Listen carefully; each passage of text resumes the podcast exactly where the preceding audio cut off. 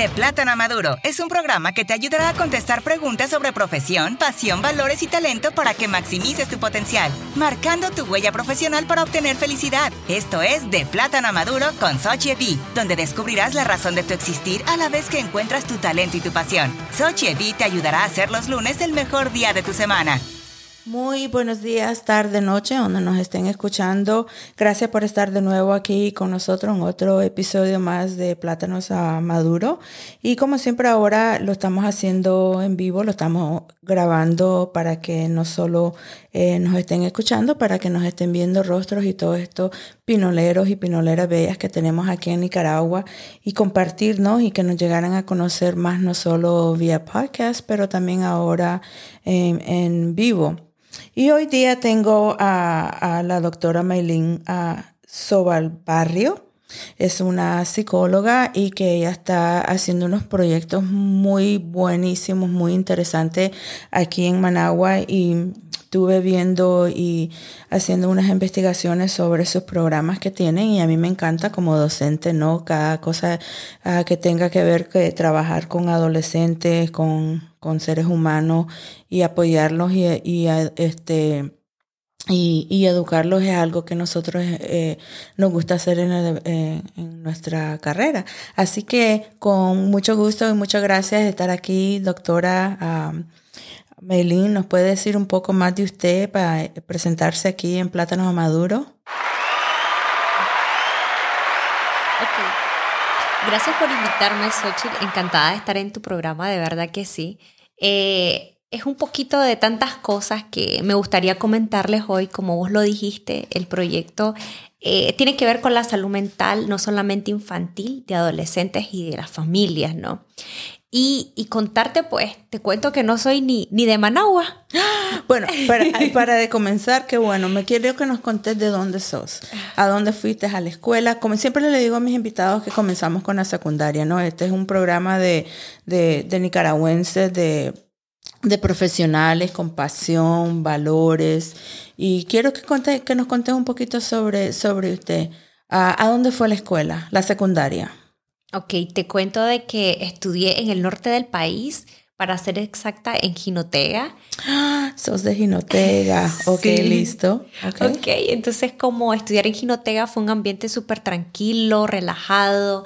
Esta parte del país es súper tranquila, aparte de tiene un clima espectacular tiene una oportunidad porque todo está cerca, ¿no? Entonces puedes caminar, ir, y entonces esta parte que para mí es la, la, esencia también de, de, lo que soy ahora, entonces es algo súper genial. Esta secundaria para mí fue maravillosa, sí estudié en un instituto público y tuve la oportunidad de aprender y de compartir con otros chicos y chicas que a la vez fueron como la esencia de, de un aprendizaje en común, ¿no? Entonces, eh, esa parte fue súper genial y cambiar desde la secundaria a la universidad fue un mundo, ¿qué te digo? diferente, ¿no? Súper distinto. ¿Y dónde fuiste a la, universidad? ¿En, en, en Ginotepe? no. ¿En Ginotega o viniste a Managua? no, ¿qué te digo? En León, al occidente del país. Ya, ahí es donde fuiste a estudiar. Sí, ahí estuve la, la universidad y que te digo, si estuve en una universidad pública en UNAM León, entonces creo de que esta parte sumamente importante porque imagínate de hablarte del clima espectacular de ayer a lo caliente ayer a lo caliente pero eh, doctora quiero quiero hacer alguna una pregunta que siempre ah, me, me, gusta ah, preguntar usted eligió su carrera ¿A qué momento en la secundaria sabía que usted iba a estudiar psicología? ¿Cómo, cómo, cómo decidió su carrera? Fíjate de que algo que me ayudó muchísimo eh, fue la transición del el quinto año de la secundaria, ahora este, un décimo grado, y pasar a la universidad, porque tenías un tiempo como de estudios generales que se hacía previo a entrar a la carrera y te daba la oportunidad como no solo de reafirmar conocimientos, las, las materias básicas que te dan en, en la secundaria, sino que también te daba la oportunidad como de observar otras carreras e ir viendo si realmente esa era la que vos querías. Entonces, ese tiempo me ayudó muchísimo para comenzar a elegir la carrera de psicología. y, Listo. y ella motivada por otras cosas que, que el tema de acompañar, el tema de escuchar, el tema de, de saber qué más pasa con la gente y eso todavía no lo tenía claro exactamente qué era lo que me enfocaba a esa área, pero sí sabía que el tema de, de compartir con más personas y acompañar era, era maravilloso. ¿Y, ¿Y qué edad tenías cuando ibas pasando esa transis, transición ¿no? de, de, tu carrera, de la secundaria? La, a, a, ¿A qué edad te graduaste de la secundaria? 17 años. Imagínese. Sí. Y ya, pero, pero mira, madura, porque ya por lo menos sabía uh, más o menos, ¿no? Lo, lo que querías estudiar. Claro. Y entonces terminaste en la UNAM, te, te graduaste de, de, psicóloga. ¿Y qué fueron los próximos pasos? De, después de León, ¿regresaste? ¿Te quedaste? ¿Qué hiciste? Pues fíjate de que algo maravilloso que me surgió no, no salir de una vez a la, al mundo sino que fue como acompañarme de otros lugares donde yo podía como ser como pasante o voluntaria de otros espacios mientras estaba en la universidad. Creo que eso fue básico para mi aprendizaje. Entonces, comenzar a ir a otras organizaciones donde hacían este otro tipo de trabajo, el trabajo comunitario, el trabajo de salud, salud infantil con niños con discapacidades, pero también la parte de salud ambiental, imagínate. Entonces. Eh, ir de voluntaria, como que el tema de aprender, creo que en estos lugares habían voluntarios de diferentes partes del, del mundo, había gente de Europa, había gente norteamericana, había gente de todos lados y te daba la oportunidad también de, de, conocer otras perspectivas, pero también irte perfilando. Entonces, el tema de ser voluntario es tan bonito porque te enriquece previo a, a ir al mundo sí, laboral. Sí. Y compartís, así como decimos en inglés, networking. Estás conociendo a otros en tu profesión que están estudiando los mismos. Y, y yo me imagino que eh, tuviste esa experiencia como tuvimos nosotros en docente, ¿no? Que básicamente el ser humano, sea de donde sea, el país que sea, eh, lenguaje, cultura, religión, tenemos problemas como todo. Mentales, sociales, emocional, todo. Igual, igual. No, no, no hay ninguna. Creo que en, la trayectoria yo como docente, por ejemplo, claro que no al todos al mismo tiempo, ¿no? Y, no todos tenemos los recursos que otros países y y otras nacionalidades lo tienen, pero sí, eh, ya por lo menos me encanta y eh, especialmente usted que es tan jovencita, ¿no? Y, y, y, ser tan apasionante de lo que está haciendo ahora, que es lo que me atrajo de, de invitarla a nuestro programa. Entonces, luego que terminó su pasantía, ¿qué hizo? Pues fíjate de que comienzo, termino esa pasantía y comienzo ya este hacer la transición ¿no? de, de estar una vida universitaria, de ser voluntaria, pero también la oportunidad ya de ser este, ya una profesional, pero ya integrarme al ámbito laboral. Pero como tenía una experiencia en ser pasante, en ser voluntaria, entonces fue como más fácil saber qué área era la que me apasionaba más. Entonces, eso me dio mucha herramienta, pero también me permitió como la, la, oportunidad de acompañar mi propia salud mental, fíjate. Entonces, comencé a acompañar mi, mi historia de vida y todo mientras estudiaba y eso, y me dio la oportunidad maravillosa como también de llevar claridad a qué área me quería insertar y qué área yo tenía que trabajar primero antes. Entonces, creo que le agradezco a mis docentes maravillosos que me recomendaron también desde, desde entrada, antes que vayas a este mundo, vos acompáñate vos antes. Eh, y eso es maravilloso, pues para cualquier profesional de la salud mental que tenga la oportunidad de trabajar su propia historia de vida, mira. Claro, claro. Y entonces ahora quiero que vamos a lo importante. No quiero que nos cuentes qué estás haciendo. Uh, los, los, los, proyectos que tenés que son buenísimos, los vi eh, en mis investigaciones a quién eh, entrevistar y a, y a quién invitar.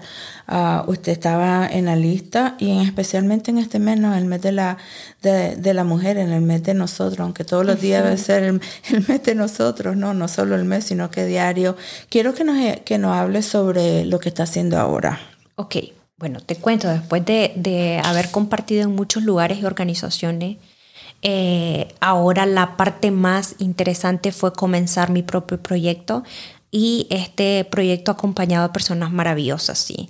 Chicas que también son profesionales y tienen una experiencia espectacular acompañando vida y proceso. Entonces ahí como que nace la idea, pero también de devolver un poquito a las familias, también de poder acompañar a esas familias esas necesidades, de ir trabajando los tabús en cuanto a la salud mental, ir quitando los paradigmas y las perspectivas de que la salud mental solo está dirigida a niños y niñas o personas que tienen una entidad nosológica o una patología, sino que la salud mental está dirigida para todos todos y todas. Y qué mejor manera de comenzar a acompañarlo desde la infancia. Sabes que los primeros años de tu vida van a determinar enormemente tu vida adulta.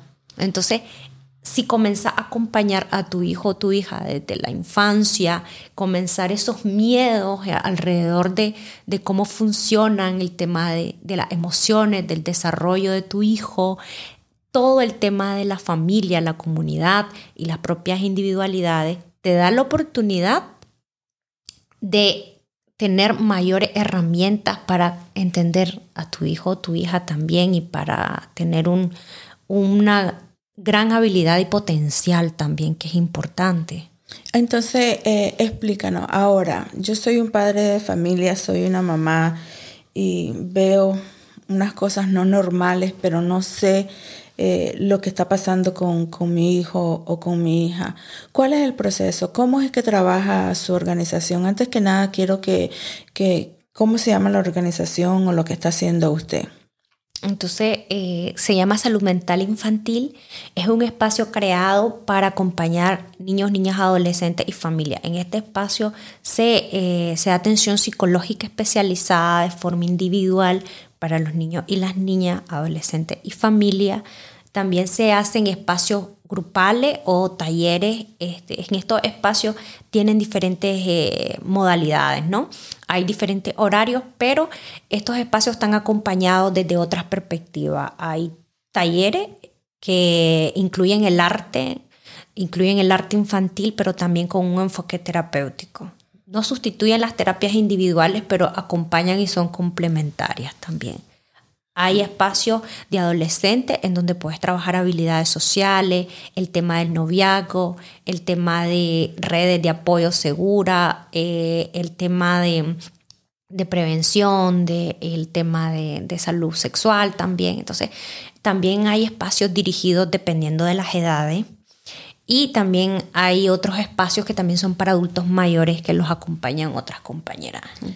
Entonces, eh, ¿cómo sería? ¿Cómo es el proceso, doctora? Si, si un padre de familia, por ejemplo, ahora nos está escuchando que ahora eh, como docente yo también que estamos teniendo, ah, siempre tenemos que tener capacitaciones y, y, estamos viendo que ahora el índice, no sé aquí en Nicaragua, no, pero en los Estados Unidos, por ejemplo, el índice de los adolescentes eh, eh, haciendo, ¿cómo se dice? Que se están suicidando y todo por, eh, por las redes.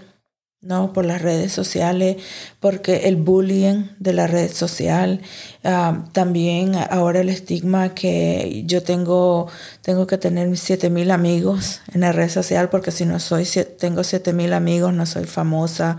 Y, y, y, todo esto ahora, ¿cómo, cómo lo podemos trabajar en, países como, como Nicaragua, ¿no? Países como nosotros que no tenemos esas herramientas como países ah, desarrollados que, que las tienen.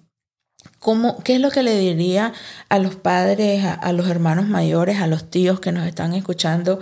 ¿Qué, son las cosas que deberían de ver? Que son, como decimos nosotros, mm, hay algo aquí que no, que, que no, no está bien. Aquí todo lo ven normal. Ah, eso es normal, eso va a pasar. Está chiquito, hay déjalo. Va, va, va, eso no es nada. ¿Qué, qué, qué, qué son esas indicaciones que, le, que, que, le, que, le, que un padre de familia viera a sus niños para que comience a decir algo no está bien, ¿no? Y, y, cómo llevarlo, y cómo, porque también aquí los padres de familia no les gustan hablar de eso, es un tabú. A lo mejor, y, y yo lo he visto que nosotros hemos sido evaluaciones y le hemos dicho, mira, a lo mejor su hijo puede tener uh, deshabilidades de, de, de, aprender, ¿no? Pero no significa que, que, que es un loco o que, ya, ya lo, lo toman todo personal y, y, cuando lo quieren hablar con el esposo o el esposo quiere hablar con la esposa, no se puede. Porque no, deja al chavalo tranquilo. Aquí dicen, del cipote tranquilo, ¿verdad? Déjalo. ¿Qué, cómo, podemos lidiar y hablar con los padres y que los padres tengan esa, este, vean, ¿no? Como yo sé que a mi niño le pasa algo, yo sé que, que, que a mi niña le pasa algo, pero ¿cómo, cómo ir y, y hacer esa evaluación o con quién hablar? ¿Cuáles son los pasos? Ok. Mira, si hay algunas, este, primero comenzar a identificar qué cosas crees que, te, que está pasando con tu hijo o tu hija que no te llame la atención. Que decir, esto no, no está bien.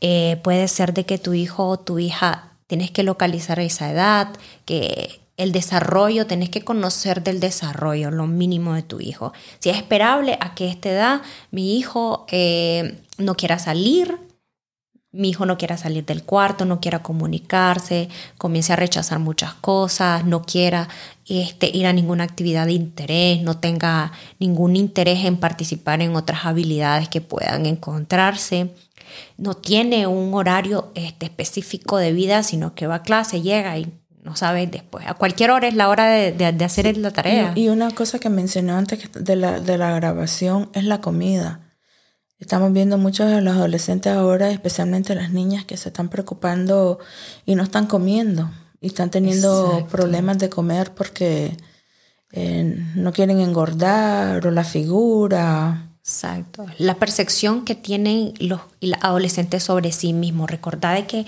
los y las adolescentes están comenzando a formar su identidad, sus necesidades, su estrategia. Entonces, ¿qué pasa? Que que a veces hay cosas de que tenés que acompañar la personalidad, los gustos y esto, pero si miras que está comenzando a rechazar su cuerpo, se está aislando, tiene pocas habilidades para socializar, miras también ahí el riesgo del consumo de sustancias también. Ah, el tema, hablaste del tema de suicidio y decirte que sí, que del 2020 al año pasado todavía este, se registraban 40 suicidios en adolescentes entonces, que muchas de, las señales que te van dando te van diciendo no estar contento, no sentirse bien con ellos mismos, con la vida, no encajar en espacios con grupos de amigos. Y estas son indicaciones que te está dando tu hijo o tu hija de que algo no está bien.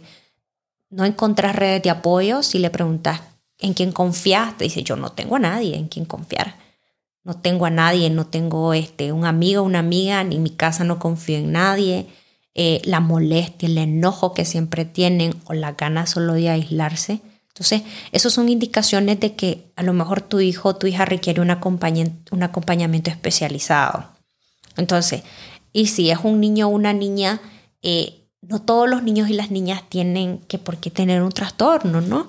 Este, sino que a veces hay algunas dificultades para manejar el enojo, las crisis, lo mismo que la alimentación, no, no quieren comer o simplemente no quieren ir a clase. Entonces, también son indicaciones de que algo no está bien y que vale la pena acompañarse. Y entonces, eh, los padres de familia, ¿cómo se pueden comunicar? ¿Qué tienen que hacer para ser parte de su programa? Ok, para ser parte de salud mental infantil o que quieres que te acompañe uno de los profesionales que hay, entonces sería importante primero los contactos, los números telefónicos que siempre están en, las páginas también de Facebook, de Instagram, aparecemos como un salud mental infantil, estamos ubicados en Managua y en la página salen también números de teléfonos y correos electrónicos a los cuales pueden contactarnos, ¿no?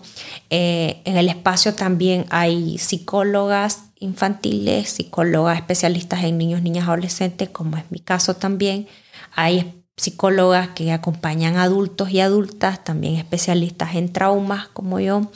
Eh, hay pediatra, hay una nutricionista también y otros profesionales que también nos acompañan también. Entonces, eh, creo que estamos como tratando de que sea de forma integral. Eh, estamos, como decimos, iniciando, abriéndonos como el espacio de acompañar desde el respeto de, de las vidas de las personas. Entonces, este espacio también fue creado para contestar alguna duda, también ponemos información acerca de los mismos temas que yo estoy mencionando ahorita, el tema de prevención de abuso sexual también, esos son temas que también tocamos ahí. Entonces, pueden contactarnos por medio de la página. Y entonces para los niños, si un padre de familia tiene un niño infantil, ¿qué, son, nos puede dar un poquito de, de la terapia que dan basados en la edad?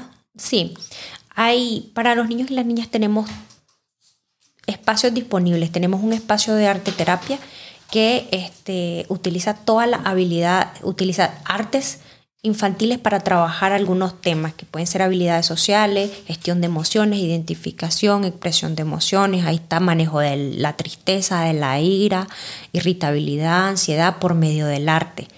¿Cuáles técnicas son las que se usan en arte? Danza, teatro, baile, títeres, cuentacuento.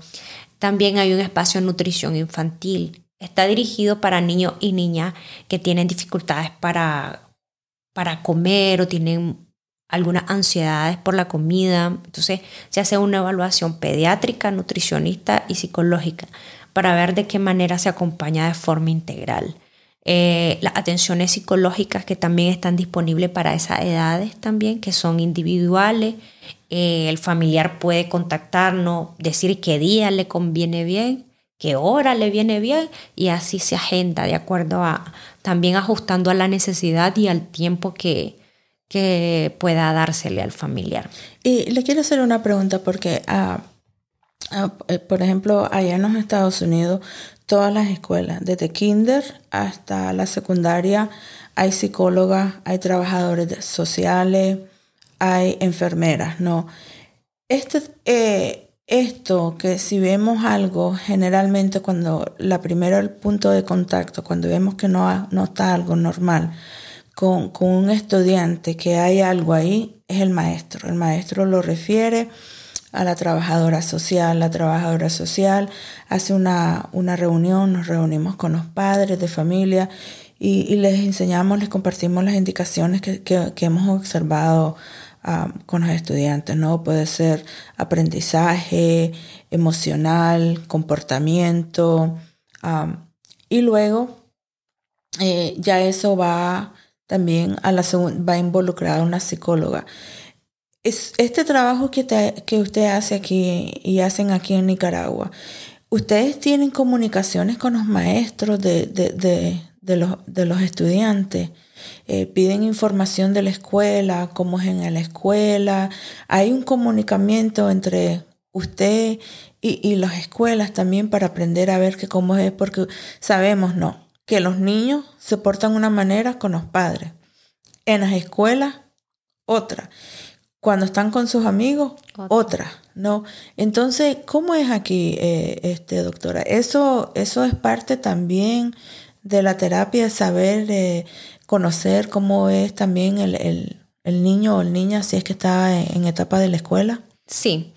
De hecho que en la escuela, la mayoría de niños y niñas que han llegado o que llegan a salud mental infantil, también hay psicólogas escolares, ¿no? Las psicólogas escolares este, son un punto focal bien importante porque tienen y reúnen la información que han observado docentes, pero también tienen la oportunidad de ir observando la conducta del niño dentro de la escuela también. Entonces, te dan la oportunidad de, de retroalimentarte, pero también si es necesario te invitan a observar si el, espacio, el colegio lo permite y si no vas a invadir la privacidad y no vas a, a, intimidar con tu presencia a los niños y a las niñas. Eso también se tiene que valorar. Entonces, eh, tengo la oportunidad de tener este, el contacto de los psicólogos y las psicólogas que están este, en los colegios y eh, me dan este, la oportunidad también de mandarme reporte, informe y también de dar un seguimiento cercano. Yo creo que es valioso ese trabajo que están haciendo las psicólogas en los colegios, al menos de, la, de, las, de los niños y las niñas que han llegado a consulta, siempre este, tengo una comunicación con las psicólogas escolares. Buenísimo, mire, y ahorita estamos en, en 2023, ¿no? Y ahora nos tenemos que poner en perspectiva porque nosotros somos seres humanos y, y, y, es como que se, sentimos que COVID fue hace 10 años, ¿no? Ya hace, hace bastante, pero no. Si se imagina que cuando comenzó COVID, los, niños que tenían en ese entonces, que nacieron en que en el 18 tenían dos años, luego pasó COVID, que fue casi dos años, ahora va a entrar a la, a, a la escuela. Esos niños son una cultura totalmente diferente que los otros niños que han entrado kinder. ¿Qué le recomienda y qué le recomienda a los padres de familia que observen en sus hijos? No, ah, porque a veces nosotros como madres y padres no venimos con un manual, ¿no? A cómo crear nuestros hijos, que son una de, las recomendaciones que, que, les da a los padres de familia en, observar y ver a sus hijos. Yo creo que lo, lo primero, siempre hablo de las emociones. Primero, identifica ¿Qué emociones siente tu hijo en la escuela? Pregúntale, siéntate con él, haz la noche del cuento y en la noche del cuento cuando lo llevas a la cama le preguntas ¿y cómo te fue hoy? Identificar esas emociones. ¿Y cuál de todas esas emociones has sentido más en el día? Si enojo, tristeza, alegría. ¿Qué cosa está causando esa emoción? Es importante la adaptación a los espacios, no solamente con los niños que, que estaban este, pequeños cuando en el 2020 que se dio más fuerte lo del COVID, sino también este, con los grandes, los chavalos y las chavalas, los adolescentes también, porque eh, recordad que pasaron de una modalidad distinta, de estar virtual a presencial, y eso ocasionó cambios increíbles en los chavalos y las chavalas. Y eso también hasta fobias, crearon algunos y algunas fobias incluso mucha dependencia a la parte a tecnología virtual, porque todo se está dando virtual, miedo y un montón de cosas que se, que se dieron después de. Entonces todavía tenemos niños, niñas, adolescentes que están con los estragos de, de pasar esa modalidad. Entonces también hay que ver si hay alguna dificultad con eso, adaptación a esas nuevas rutinas también, porque es un nuevo mundo. Entonces también hay que ir a observar eso. Sí, una cosa que, quiero compartir sobre COVID, un fenómeno que vimos nosotros eh, en, los Estados Unidos cuando pasó COVID, es la manera que los, eh, los estudiantes que son introverted, esos estudiantes que, que, que no les gustan tener amigos, ¿cómo es que se dice? Que son, que son cerrados, ¿no? Llegaron a pasar y hacer buenas calificaciones durante COVID. Y los estudiantes que llevaban buenas calificaciones, que eran social, que estaban en deporte, decayeron sus calificaciones. Nosotros vimos ese cambio. No, eh, e, e, ese cambio también entre los adolescentes, que uno de esos que, que no tienen amigos, que le gustan trabajar solos, que no le gustan trabajar en grupo, no tuvieron ningún problema de ir a este, estudiar en la casa. Y lo al contrario, los que estaban teniendo siempre buenas calificaciones en la escuela, decayeron sus calificaciones porque no se pudieron adaptar. y, y, eso yo creo que también es parte del ser humano. Pero bueno, una vez más, ¿cómo se llama eh, el centro donde está, donde está ubicada? Ah, Salud Mental Infantil. Estamos ubicados en Altamira, Managua, así que pueden este, contactarnos en, en la página también de Facebook e Instagram y también salimos como Salud Mental Infantil y puedan encontrar correos y números de teléfono. Muchísimas gracias. Gracias por escuchar de Plátano a Maduro. Para obtener más información detallada de lo que escuchó en este episodio, suscríbase a nuestra red social, comparte el podcast, deje su comentario o cuénteselo a un amigo. Estamos en esta plataforma para marcar su huella profesional y que obtenga éxito y prosperidad. Desde Managua, Nicaragua, para servirle Sochevi.